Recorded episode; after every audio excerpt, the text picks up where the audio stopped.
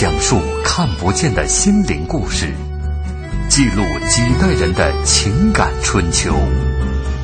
周一至周五二十一点，我们和您一起重温那些年。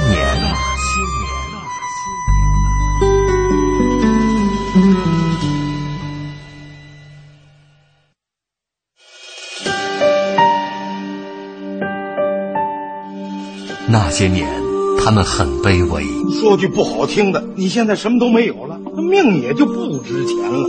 那些年，他们很无畏。为了胜利，向我开炮！那些年，他们很悲凉。大少，他是不是气你？是，你爱他吗？真的不爱，真的。我跟他划清界限，从此跟他划清界限了。那些年，他们很顽强。活下去，像牲口一样的活下去，活下去，像牲口一样的活下去。那些年，他们守望幸福。爸，咱这回还有别的幸福吗？哼，只要你好好活着，就能碰到好多好多好多的幸福。我的儿子，你就没事偷着乐吧。岁月流逝，情感永恒。那些年，中国人的情感春秋。春秋。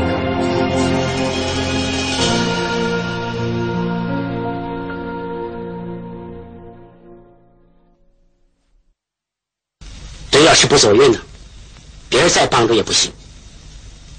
这明明是快活，现在变成了灾祸。这你不用发愁，有货不愁客，卖不出去呀，就放着好了。大姐，那钱什么时候还给你啊？嗨，这你不用放在心上，我还能逼着你还钱吗？那成什么大姐了呢？什么时候货出手，什么时候还我好了。来，你也抽一支，解解闷。吃这个吧，我自己来吧。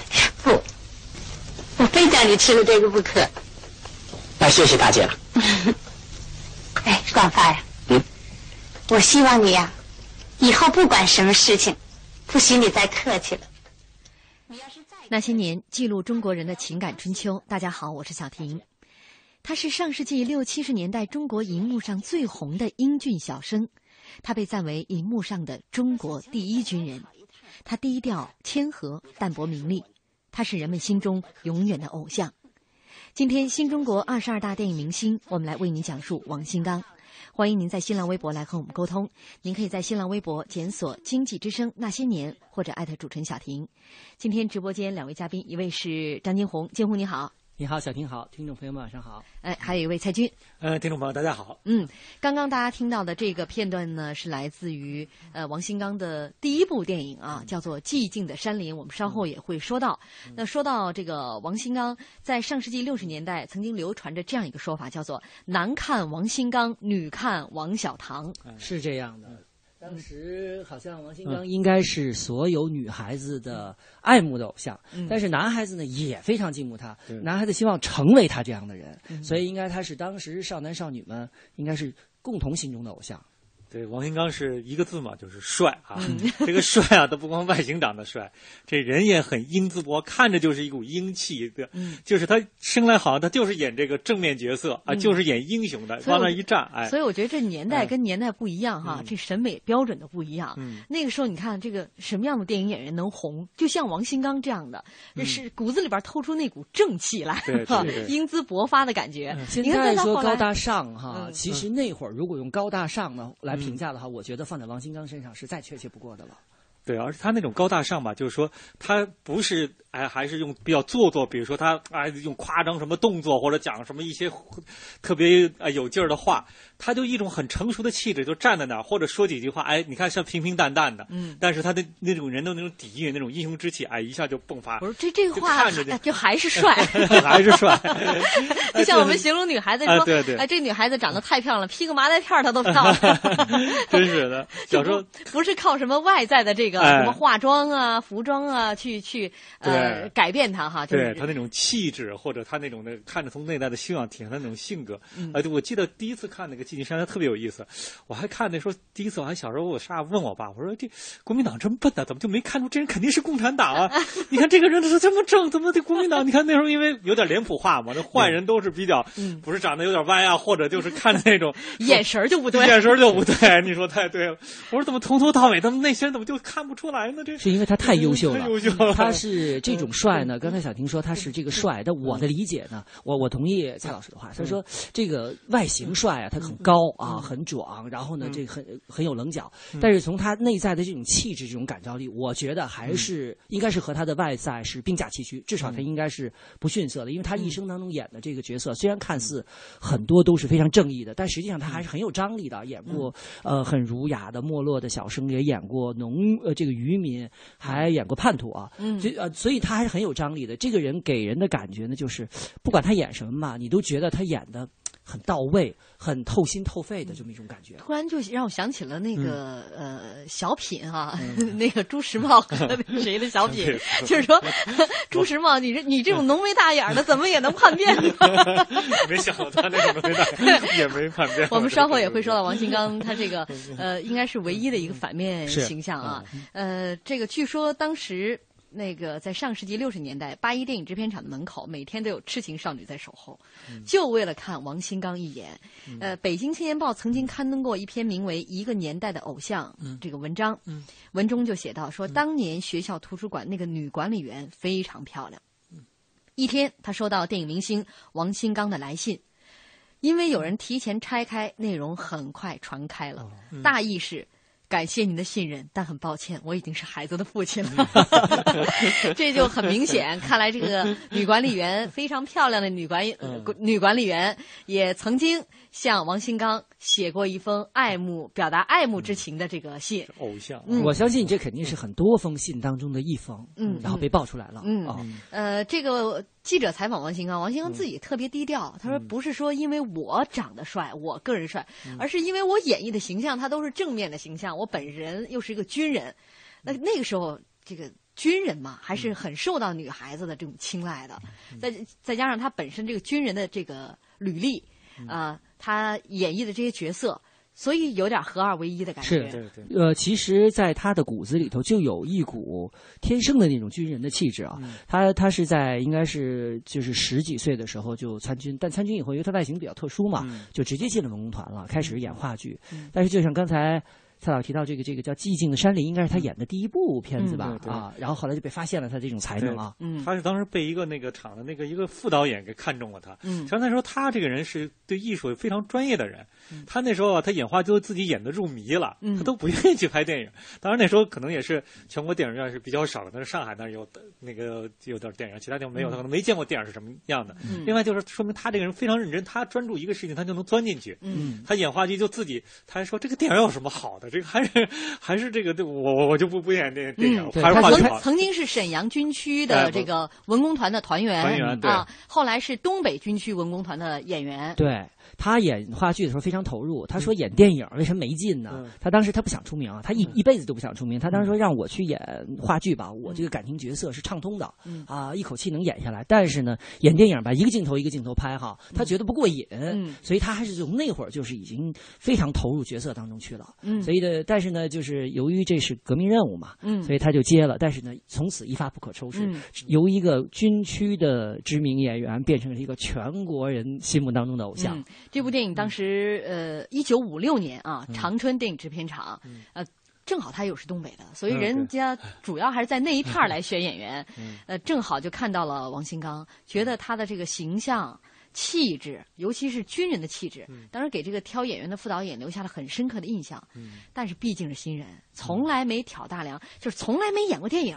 这是这样的一个新人，呃，导演其实心里边也犯嘀咕。对他试了三关，好像用了这个连续试试了三次，比如说他用各种来小品测试、小品测试啊，呃，角色分析、嗯，试镜，对。啊，这三关结果人家拿下了，这说明这个人家还是一个专业演员，必须对吧？王王新刚因为本来就是一个这个沈阳军区的这个，确实钻研话剧肯定演的很好，有很深的功底，所以才能这一下子。好像一般演话剧很成功的这些演员，演电影的时候功底都非常非常深。好多是这样，从那个张瑞芳以前他都是先演话剧，因为话剧种，而且话剧好像那种对台词、背台词那种对话是很锻炼演员功力，其实是演员的一个基础。嗯，所以说王新刚他的第一部作品《寂静的山林》，一九五七年彻底改变了王新刚的艺术人生。好，呃，稍后是广告，广告之后继续我们的直播。爷爷，老师今天又教了一个新的汉字，就是孝顺的“孝”字。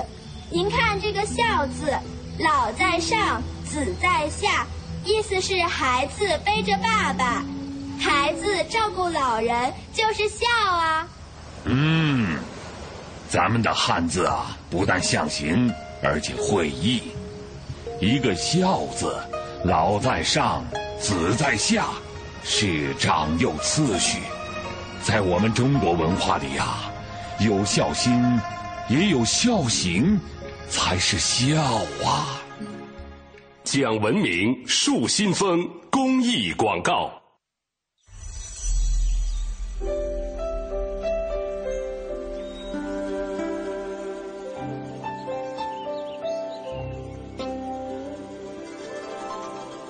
聆听生命的光荣。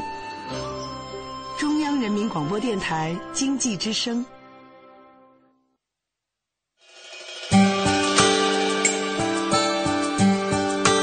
我是四零后，像我们那个年代哈，因为正好是困难时期，比如说硬糖、奶糖。上海的那个小白兔糖，那都是一个很好的美味的。最爱吃馒头，啊，当时那时候馒头是好东西啊。我是五零，哎，小时候我们那就都是很贫穷啊，那个地方人吃的都很困难，最想吃的就是白面馒头。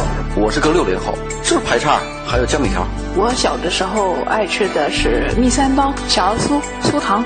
肉，那时候买点肉，因为都要票嘛，特别难，所以说那个呃，觉得每月就是有点肉，都家里包饺子了，那个感觉回忆的印象特别美好。爱吃什么都没有吃，没吃什么。我是七零后的啊，我最喜欢吃的就是花生牛奶糖，嗯，还有山楂片。我是八零后的，我们那个时候特别爱吃的就是小商店里面那个五毛钱一袋的那种唐僧肉，还有辣条之类的。那就是年糕，还有那个我妈妈亲手做的那个豆团儿。吃的小浣熊。我是九零后的，我觉得九零后特别爱吃路边的烧烤。现在九零后，嗯，想吃什么都可以吃得到。青春流动，岁月永恒。欢迎收听《那些年》。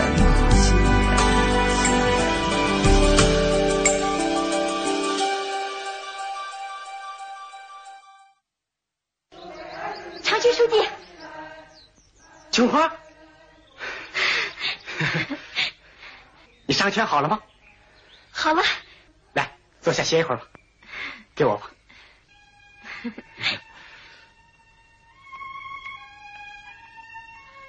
又路过这儿了。是啊，去年秋天从那马田家里出来，那就好像是前一辈子的事了。变化是很大呀，现在苏区也扩大了，一切都变了样了，人也变样了。你知道，那个时候 我对你又恨又怀疑，可真 可真有意思。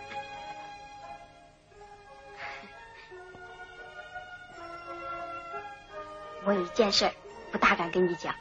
什么事儿？讲吧。嗯。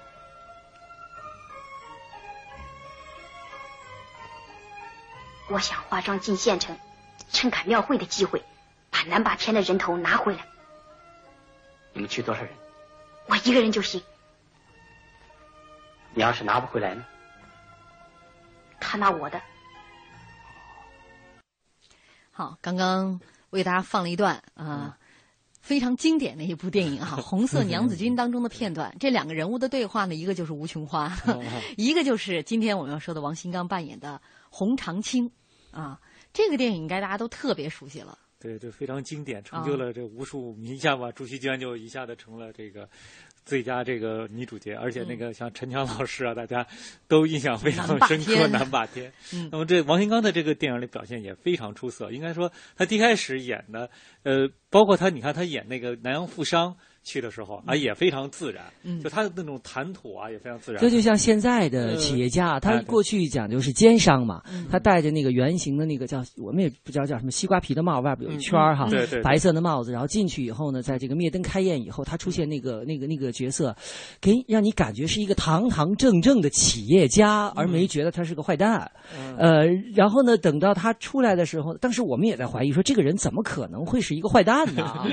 啊，还是连。脸谱化啊，是脸谱化，但是呢，他这种正义感，就像你现在反思过来啊，在商界里面，如果有他那种气质的话，一定会对这个他的合作伙伴会有很大的这个这种震慑力啊，这种场啊。对他那个气度，就是他底下有几个小例子，他抽烟，比如他那个抽烟就是那会儿他。是他一般抽烟，为了显得潇洒，他不是把那个就是就烟夹在那个手指的根部，嗯，他是夹在上端啊，然后就然后抽的以后，他把那个烟啪吸一口气，然后吐，然后一喷就是从那个鼻孔里喷出来，就慢慢挺悠闲，好像挺看不起你看，因为那时候南霸天不是一看到，哎呦，说这个人是贵客，贵客，广东省省主席都聚了名了，什么你们那些老四，你们怎么把他给绑了？就是他那他演的那种气派，一看就像一个大商人啊，大家不是一个。一个什么拎着包贩子，皮包贩子肯定不是皮包贩子，就不能让别人看出马脚来啊！对，呃，这个当时王新刚在电影《红色娘子军》当中，呃，因为要扮演洪长青，他为了更深入的了解这个人物所处的时代背景，他其实做了大量的案头工作，翻阅了大量有关第二次国内革命战争的这个书籍，而且专门深入到海南岛的老苏区去体验生活。呃，我们其实，在讲二十二二十二大电影明星的时候，呃。几乎每一期都会说到体验生活，嗯，哎，这四个字儿啊，这个说起来好像这个是是那个年代每个演员塑造一个角色的时候都会经历的这这个这个事情，但其实放到今天来说，似乎显得有点珍贵。呃，我觉得是非常珍贵的。呃，刚才我们在下私下里谈说，现在有什么样特别能够抓住我们的电影，或者有一个明星啊，能够持续的像王新刚这样感染我们几代人的哈。我们现在很难说出有，但是很难说出来。我觉得更重要的是说，呃，我觉得现在的很多的演员呢，他们的条件，包括他们呃外在条件，包括他们所受的教育啊，呃，这些知名的专业学校毕业的，他们会有很多的技能，但是就是在把自己的心。放入那个角色当中，我个人认为是比较差的。就是说舍得嘛，他能舍弃他现在有的，全身心的去投入。刚才开始就说王新刚他特别投入角色啊。刚才小婷也在讲说他去这个体验生活，呃，当时就是他们，我我我记得当时说他们，呃，我是听这个这个谁朱锡娟在讲，他们当时去听当地的这些老红军啊，有一些阿婆们去讲这些故事，他们会。跟着这些阿婆去流泪，这个气氛啊，其实在这个电影里，应该说祝希坚呢是一一一举成名，他是主角，十九岁，王新刚呢很成熟，是个配角。但是我们想，可能我们能记住的就这三个人：祝希娟、王新刚，还有陈强老师啊。所以呢，应该说这个里这个戏里面，应该说没有明显的脸谱化，就是说好人就是坏人，坏呃好人就是好人，坏人坏人。他们必须体验生活才演出那么好，像祝希坚，你看第一开始那个大特写嘛那种。呃，就是那种，就是那个眼神都会说话。他确实要经过听好多人的故事，他才也培育出培养那种感情。他说那时候确实去的时候，好多那个底层老太苦了，就被地主欺压呀，跑了又抓回来打，然后跑回来又打。这个地主还说你怎么这人还没死啊？都那样，哎呀，那就那种苦啊，就才能感染他。就王新刚他也是，他体验生活。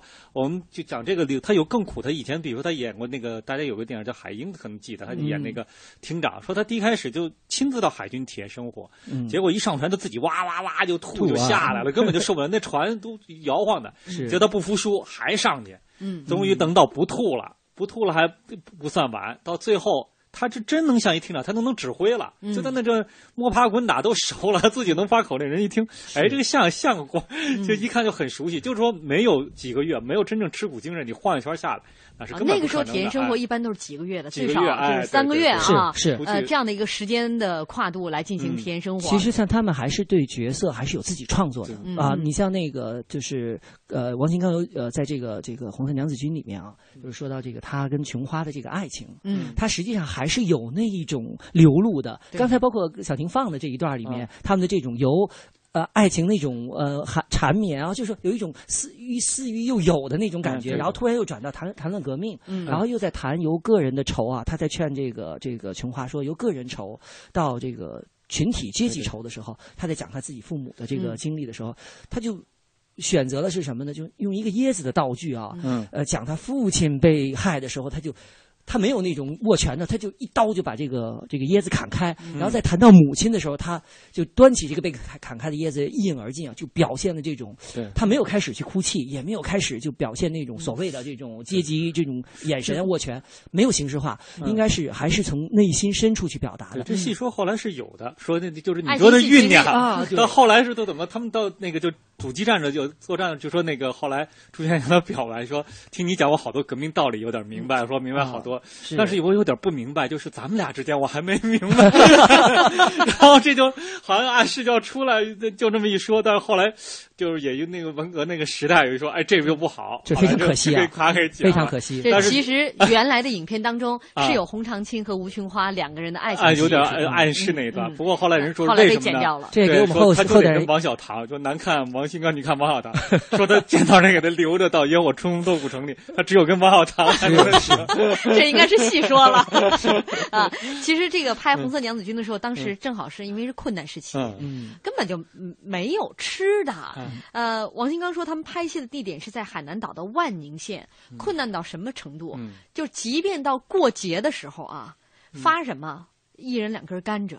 嗯。这个就算不错的了，就是过节，你想想，就是在那个时候，呃，说当时里边演那个他他身边那个通讯员那个牛奔，牛啊牛奔。啊牛奔 本来身体就不好，他因为是比较瘦小，朱锡娟就就在他的床头上，就每个人发一粒糖，嗯发一粒糖，但是牛奔因为这个身体特别不好，当时大家误以为他有肝炎。哦。啊，所以呢，就有一天那个他那个糖还是好像红糖，就那一小块儿，然后牛奔就记得自己吃过了，一起来一看，哎，还有一个，巨大的财富那是。所以那个时刻，我觉得才能够能够哎。体现出这个人和人之间的这种友爱。是嗯。他不是说，就是说我有一万块钱给你一百，嗯但是是我雪以中送炭，哎对。你自己就就一块要省下来给这个，啊对，可能每个人就这么点儿，嗯他就靠这个嗯来维持自己的那个那个体能的。是嗯那他把这个朱希娟就把自己省下来的这个就给了牛奔，嗯所以那个时候一个剧组里边基本上就是很团结、嗯啊啊！刚刚咱们说完了这个《红色娘子军》，其实这部电影也算是呃。使得王新刚作为红色小生第一名啊，他这个地位正式确立啊。呃，之后在整个六十年代的中国荧幕上，王新刚几乎包揽了一半以上的英俊小生形象。嗯呃，于叱咤风云之中，逐渐成为那个时代的精神偶像。嗯微博上水天老周说了，过去的王新刚太帅了，嗯今天的男星有谁能比呢？濮存昕算一个吧，一般人比不上，只好比丑。这么说，呃，这个王清刚那个时候还有很多非常精彩的这个荧幕的形象哈，比如说。野火春风斗古城，刚才不是说到了吗？对说到了这个他跟王小棠荧幕上的这样的一对儿形象。嗯我们接下来就先听一段这个电影当中的对白。总体来说，关敬涛给我的印象就是这样。嗯，根据各方面的情况看，我看关敬涛这个人有条件争取。你的意思是说，你看啊，现在城里头除了有少数的日本鬼子，大部分是高大成的治安军，而高大成这几个团真正能打几下的，还得数官团。如果我们把官团挖出去，就可以把整个的治安军给他打乱。对，至于高子平想拉高大成的关系，我看现在还没有什么基础。不过这条线索我们不要把它放掉。嗯我们要利用一切可能利用的条件。我看，咱们现在一方面加紧关景涛的工作，同时下层工作也必须加强。下层工作倒有些基础。给肖部长的报告，今天就送去。呃，这个是《野火春风斗古城》，当时也是非常火爆的一部电影。这里面呢，这个王新刚和王小棠他们俩其实是再次联手了。是，他们俩第一次联手，应该是在海鹰啊，海鹰。这个我们先不为大家放出这个这个片段，先来说说这个《野火春风斗古城》。呃，这个他们俩算是电影当中的一个金牌搭档。对对，他们正好都是八一电影制片厂的，而且这俩真是一个叫这一个特别英俊啊，一个特别漂亮。而且那个王小棠也特别有意思。王小棠呢，就是说，他就也是张力比较。王小棠其实原来最早出名还不是演这个正派，因为《虎胆》里出名的。哎，大家都说他演他演反派吧，哎就妩媚；演正派吧，人就人喜爱。就人家怎么正反两看也就还是漂亮漂亮就行是吧？所以呢，他所以他一演跟这个王新刚出演，哎大大家都爱看那个什么他们俩的剧。而且王新刚呢。他的整个剧里啊，就从《红枫娘子军》到这个，他老是一个像大哥哥一样的这个开导这这个女生，而且呢，就是他，而且不是就是说，哎，讲的那个好像是特别空洞啊，或者讲的，就是讲的又帅气，人又特别自然，特别亲切。就人讲话的时候，人就不由自主的哎这么盯着他看，他的魅力就不由自主就把他 行，不由自主 广告也来了。交通银行提醒您关注央广财经评论。等老板加薪，不如自己加，不如自己加。现在来签约交通银行沃德新金定投组合，自动扣款，智能理财，马上加薪，还可获赠百元话费。详情请致电九五五九交通银行。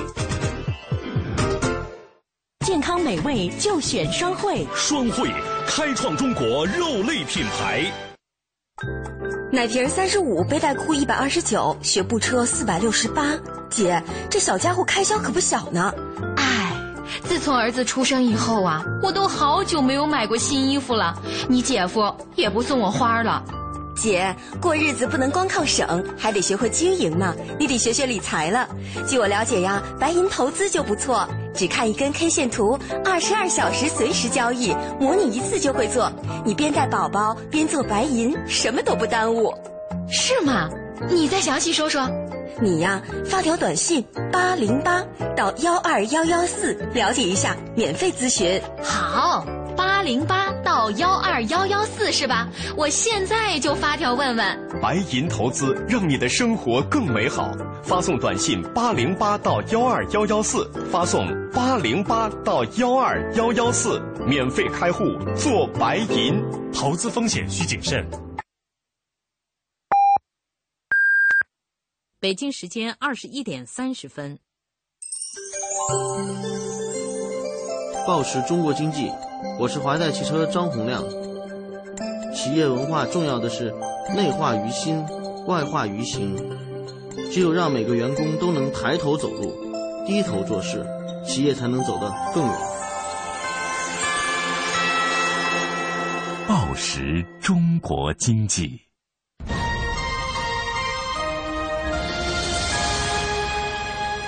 经济之声，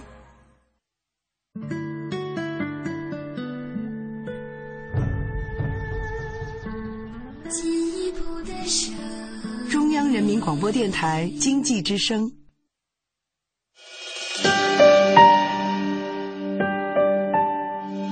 那些年，他们很平凡。人的生命是有限的，可是为人民服务是无限的。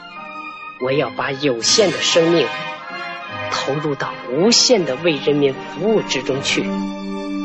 那些年，他们很伟大。我向主席跟总理保证，八年之内两弹结合成功。那些年，他们很孤独。对不起，我是警察，谁知道？那些年，他们很执着。钱不钱我都不在乎，我就是要个身份。那些年。他们心怀理想，失败并不可怕，害怕失败才真正可怕。我们只有从失败中寻找胜利，在绝望中寻求希望。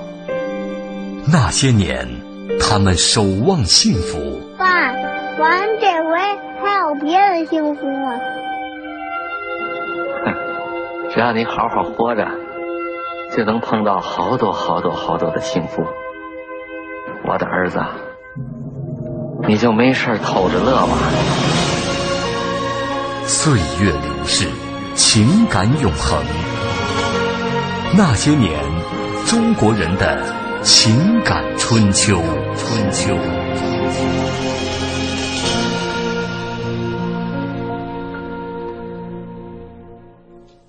欢迎大家继续锁定正在直播的《那些年》。今天，呃，新中国二十二大电影明星，我们来为您讲述王新刚。在刚刚广告之前呢，我们是说到了这个王新刚和王小棠他们俩合作的一部电影啊，《野火春风斗古城》。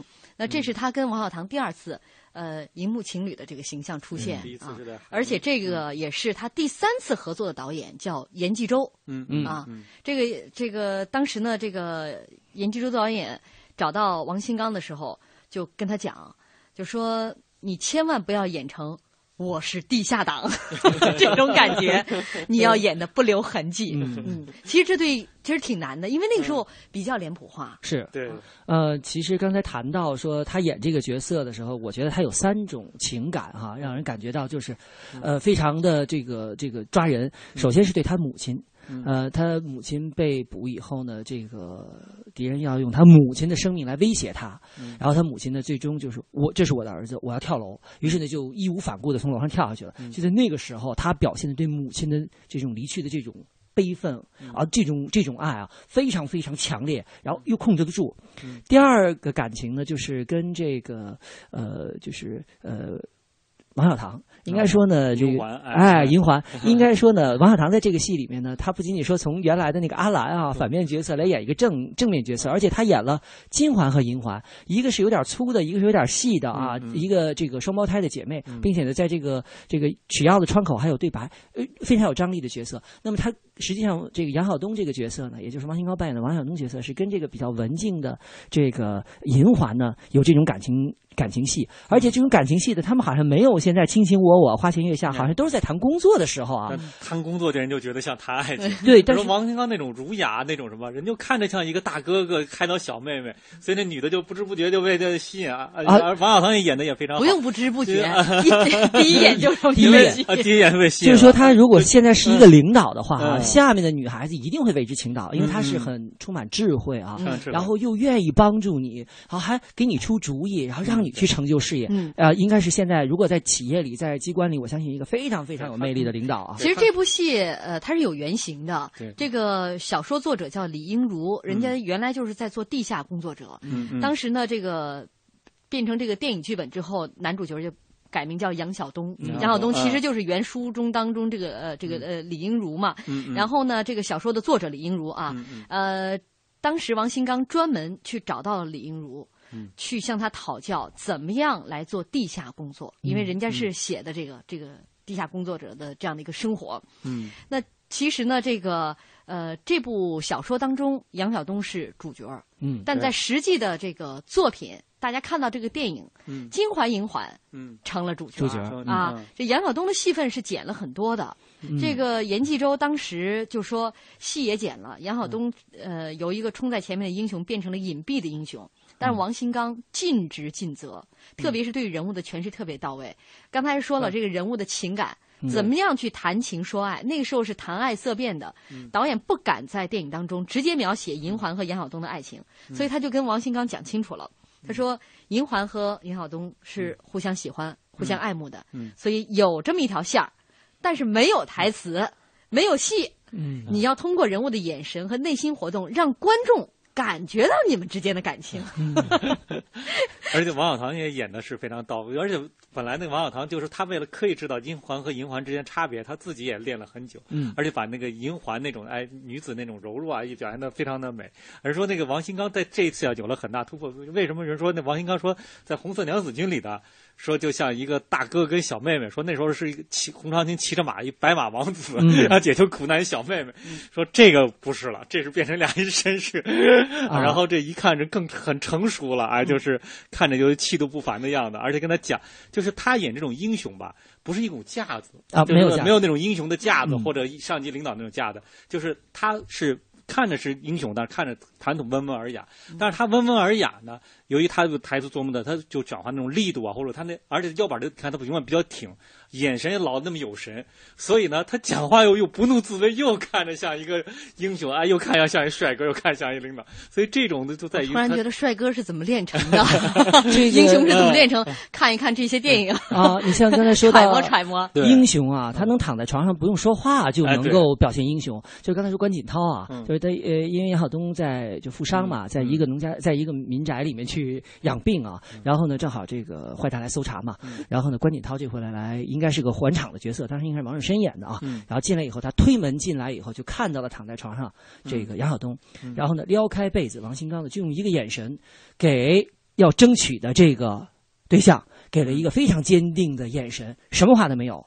然后呢，就让这个呃这个这个被争取对象关上门，跟他的手下说：“瞎吵吵什么？”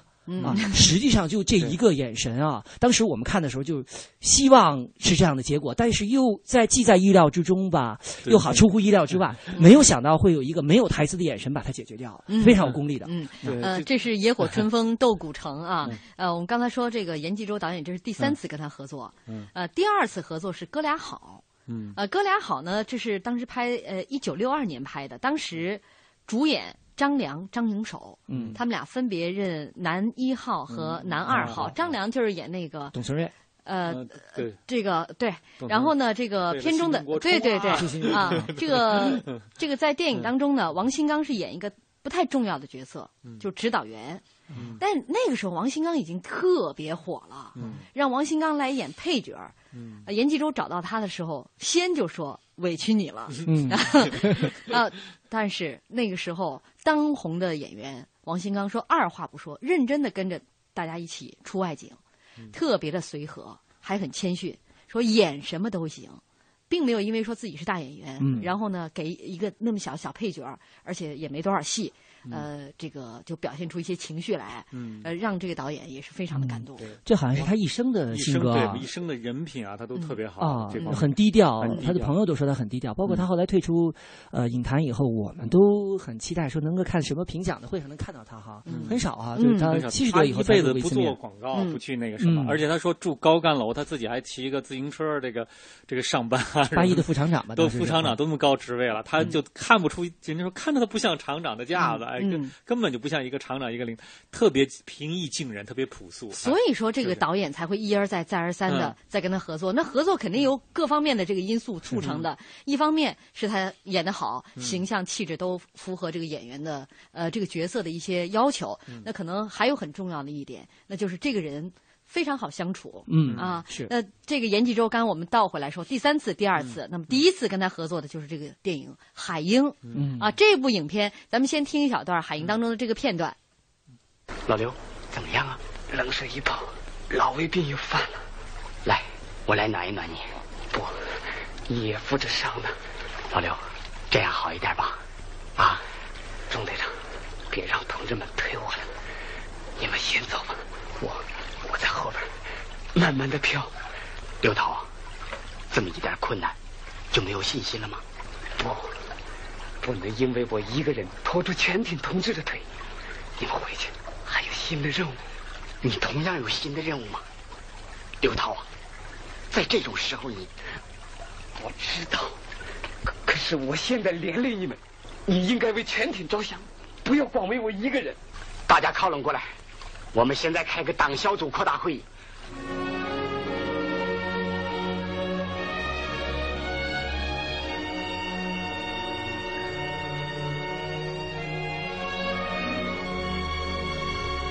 我的意见完了，为了全体，我请求你们不要管我了，我能慢慢的跳回去。我同意，你们先走，我留下来，跟轮机长一块走，我也留下。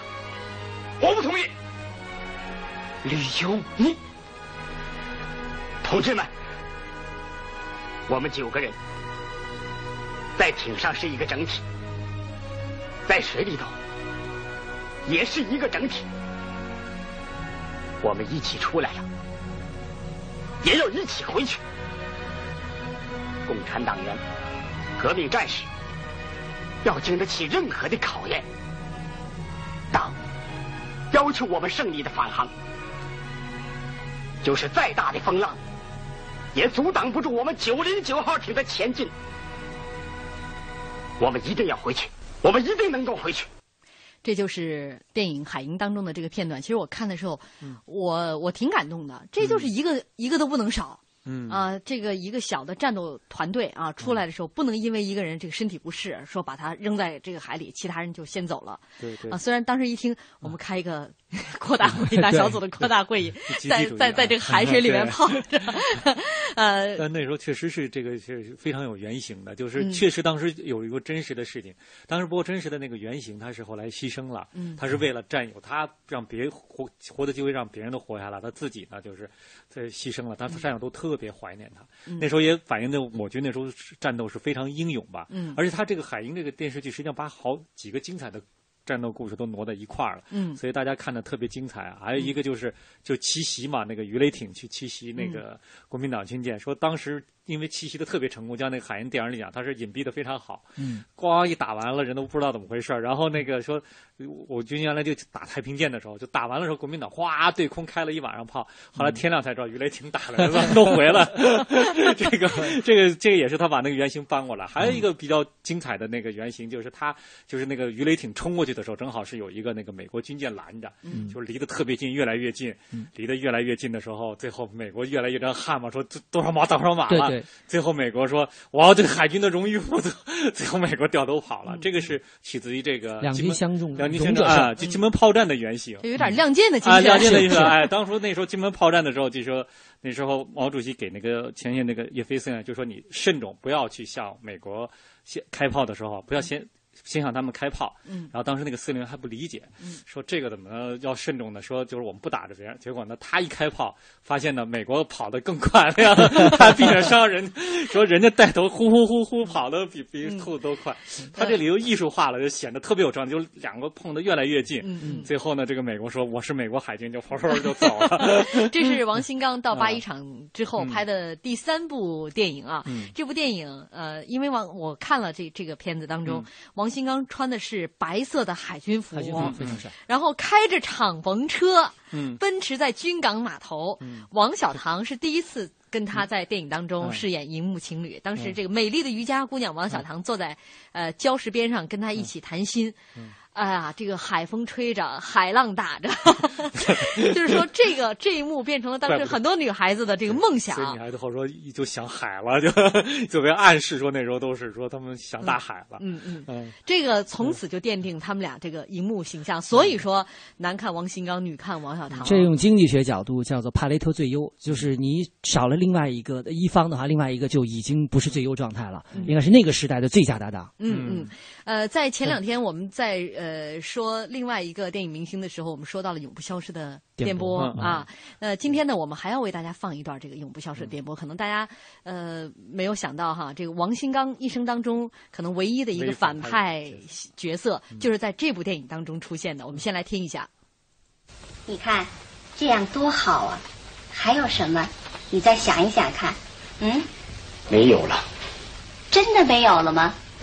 所有重庆方面经我手搞的电台，我全都跟你说了呀。你不要怕，你都说了，日本人还能亏了你吗？我知道的事情太多了，戴老板要是知道了，我就活不成了。你的消息可太不灵通了。怎么？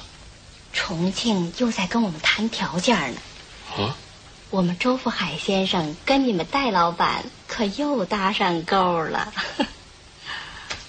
你说的是戴笠戴老板吗？当然了，哦，文章多了，你我还有他们，在这方面早就成一家了。好，我都跟你说了吧。怎么？你还有没说出的电台？有，我统统都给你说了。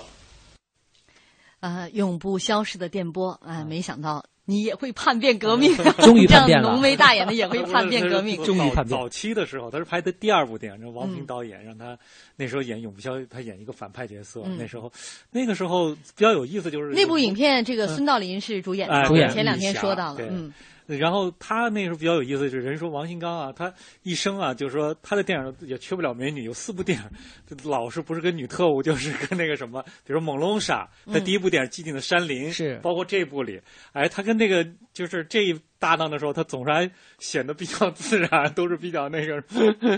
先被威逼啊，在刑场上被刑具吓怕了。啊，对，然后那种沮丧，然后呢，到了这个投靠日本的这个女坏蛋的手里面呢，呃，经过这个美女的相，其实这个人不美啊，这个女的不美，还是看比他，呃，但是呢，这个带带了一撇小胡子的啊，就留了一撇小胡子，穿着白色西一一身白色西服的这个王新刚呢，由沮丧吧，变成了一种忧郁啊，有点像这个，就现小小小小小知识分子的那种感觉啊。他被吓，他和就这就是李霞受刑那一段嘛，他被吓坏了，害怕了，嗯，所以他就把那个都都讲的，就有点像那种，哎，国民党的小偷都贪生怕死什么什么，但是他那时候也没就是想的就。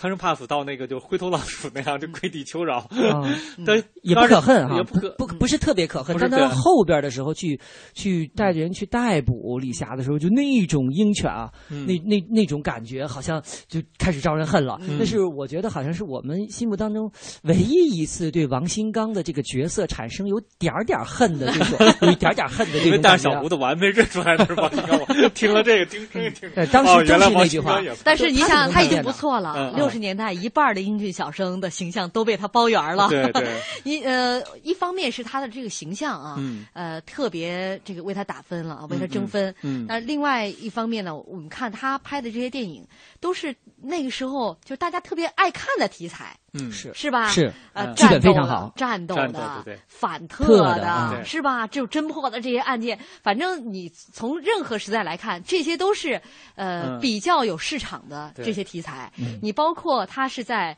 文革之前，一九六五年的《秘密图纸》。对，这是他文革之前的最后一个作品。嗯啊，这个之后他基本上就有小十年没有拍戏。我们也知道啊，这个这个期间基本上都是样板戏了，对对，没有没有作品了。但那部戏当中，呃，这个他一点都不逊色。他其实那部电影田华是主演，田华主演，田华主演演我国就那个公安人员，他就到最后不是演一个解放军的那个 连长，而且他他一演都特别潇洒的。你看他到最后也是跟那特务他说好问题不大嘛，然后呢。最后破案是特务跑跑跑，哎，将我们电视机下一看是他，然后他就在那儿乐，挺自然说：“我早就说问题不大，我们又会见面了。”这是一九六五 年，呃，到了一九七四年，已经四十二岁的王新刚复出，主演的第一部电影就是。侦察兵，嗯，在这部片子当中，他扮演了这个机智勇敢的侦察英雄郭瑞，嗯，这是王新刚最后一个红色红色小生的形象，嗯，小生啊，我们说他那时候就年纪比较大了，而且演小生也非常的到位，嗯嗯，还是其实很辛苦的，苦。他演这个南岛这个长城，呃，南海长城，南海长城，他演南海长城的时候，其实已经发福了，发福了。他为了这个片中的这个形象，那你你知道吧？减肥是很痛苦的，就每天就在在这个锻炼。早上起来跑步，晚上不吃夜宵啊，然后这个人家吃一碗，他吃半碗，嗯。嗯，最后把这个还练出块来了。啊，对对，包括晒，就在外边暴晒，其实晒伤了。啊，整个就是蜕了一层皮，嗯，呃，晒伤之后，然后这但是晒完之后的这个形象比较黑啊啊，是比较符合在海边的这种典典型的渔民形象，渔民形象，形象，嗯，包括他的侦察兵那里的形象也是非常的挺拔和那个什么，嗯，就他一看就是那种军人军人气质，而且刚才你说的非常对，他演的很多角色就是非常大家都喜欢，不是反特啊，或者他演很多的角色，比如说他都是临危不惧，像《寂寂静山林侦察兵》都是他就是跑到敌人那个阵地上。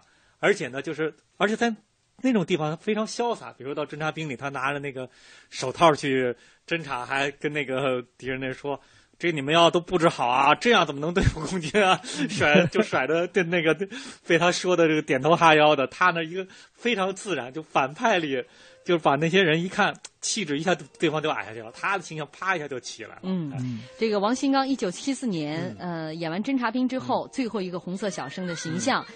自此之后，他出演的就全都是中年男子了。所以说，在这个意义上呢，呃，侦察兵堪称绝唱。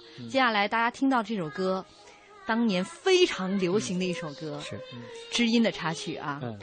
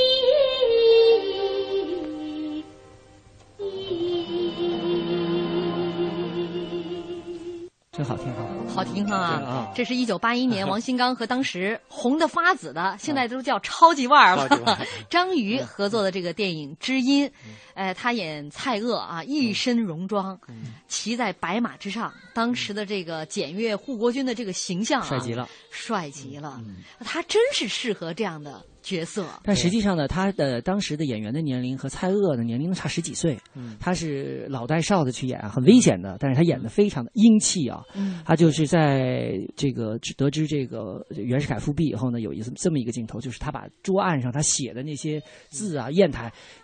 呃，沉吟了一下，马上把他推到一边儿去然后回身走到门口，站在阳光里，形成了一个剪影啊，那是非常非常帅，你看不出，呃，他是一个已经将近快五十的这么一个。嗯，他其实拍这个影片的时候已经四十九岁了对快。50他自己说，呃，蔡锷是共和第一人，他完成了孙中山未完成的事业，人品很好，而且不愿意做官。嗯，这跟他很像。嗯，所以他愿意演蔡锷。嗯，就是仰慕蔡锷的人品。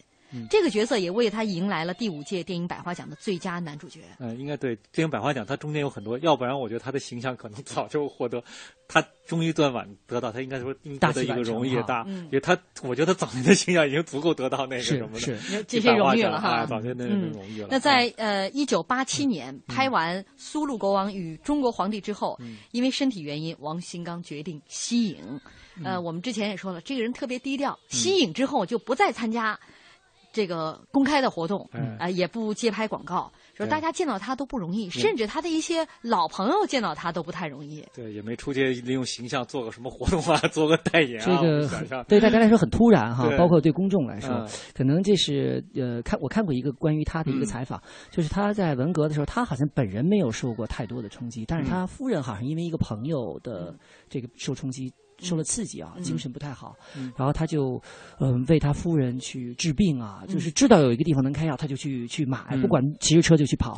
然后呢，为了他夫人能缓解精神，他就陪着他去听音乐。嗯。当时好或者买像好多碟啊，对他买了都是好多碟进的碟啊，嗯。他都偷偷弄过来。嗯。嗯最终呢，经过他的努力，几年之后，他夫人就康恢复了健康了。我觉得这是爱的力量啊呃，他的夫人是电影《突破乌江》当中曾经扮演红军卫生员，跟王新刚结婚之后呢，全力支持丈夫，他自己是主动放弃了自己的事业，嗯，所以说这个两个人相濡以沫哈。嗯、王新刚自己说，他当演员的时候工作很认真，事业在他的心里是最重要的。嗯、不演戏了，他就觉得老伴儿和家人是最重要的。嗯、他他自己在讲的时候，那个时候他们拍戏的时候，因为时代变化太快了，嗯、那个时候他们一个月是四十块钱的工资，嗯、拍戏到半夜不吃饭。嗯，才会有四毛钱的补助。嗯，但他说人活着光有钱是不够的。说现在演员收入虽然高了，但少了很多他们那时候的幸福。嗯、他所谓的幸福就是拍戏要体验生活，嗯、演渔民要跟渔民一起生活，演海军要跟海军一起吃住。在剧组呢，大家也是一起吃住，一起劳动，那不像现在，这演员有自己的保姆车，有自己的助理，是吧？这冷了这个贴那个贴给你护着，热了什么这各各种空调。说那个时候大家要一起劳动，修道具、搭布景，跟着一样抬木头、搭架子，全剧组同心协力，就是为了把电影拍好。所以说，虽然物质上很匮乏，但是精神上很富足，是非常有厚度的生活啊。对他要不演那个真正能人都觉得他像个厅。场能够指挥作战了，但是就这样一生哎当中都在呃演着这个戎马生涯的这个军人形象的呃，包括生活当中他也是这个这个享受这个副军级的这个待遇的啊。八一厂曾经的副厂长依然想过一个普通人的生活，这个心态相当的平和，没见他奢侈过。嗯，好，最后用微博上老朋友来结束今天的节目。他说，王新刚先生饰演的英俊小生曾经牢牢的霸占了一个时代的荧屏。对于演员来说，有多少精彩可以重来？对于观众来说，有多少追随可以不改？对于新中国电影来说，又有多少荧幕形象值得永久追怀？王新刚创造的艺术形象太多太多，致敬经典。